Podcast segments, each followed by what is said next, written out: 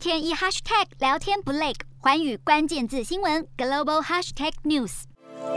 俄罗斯总统普丁为了反制西方制裁，能源成为他手中最有力的筹码。普丁在三十一号表示，他已经签署命令，从四月一号起，想要购买俄罗斯的天然气，都必须要以俄国货币卢布来支付，否则将会终止合约。对此，德国和法国都痛批，这根本是敲诈勒索。尽管国际社会纷纷谴责俄罗斯，不过俄国民调却显示，普丁发动战争以来，国内支持率急速的上升，从二月的百分之七十一，现在升到百分之八十三。这也显示着普丁依然受到国人爱戴。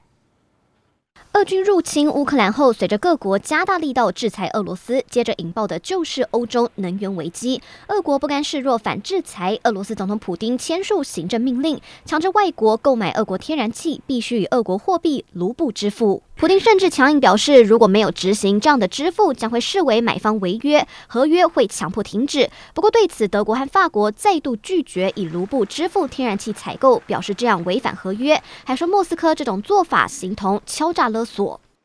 德国经济及能源部长哈伯克还表示，莫斯科想借此分化西方的尝试已经失败，西方盟邦下定决心不会让俄罗斯的勒索得逞，而美国国务院则大酸俄罗斯要求用卢布买天然气是绝望的迹象。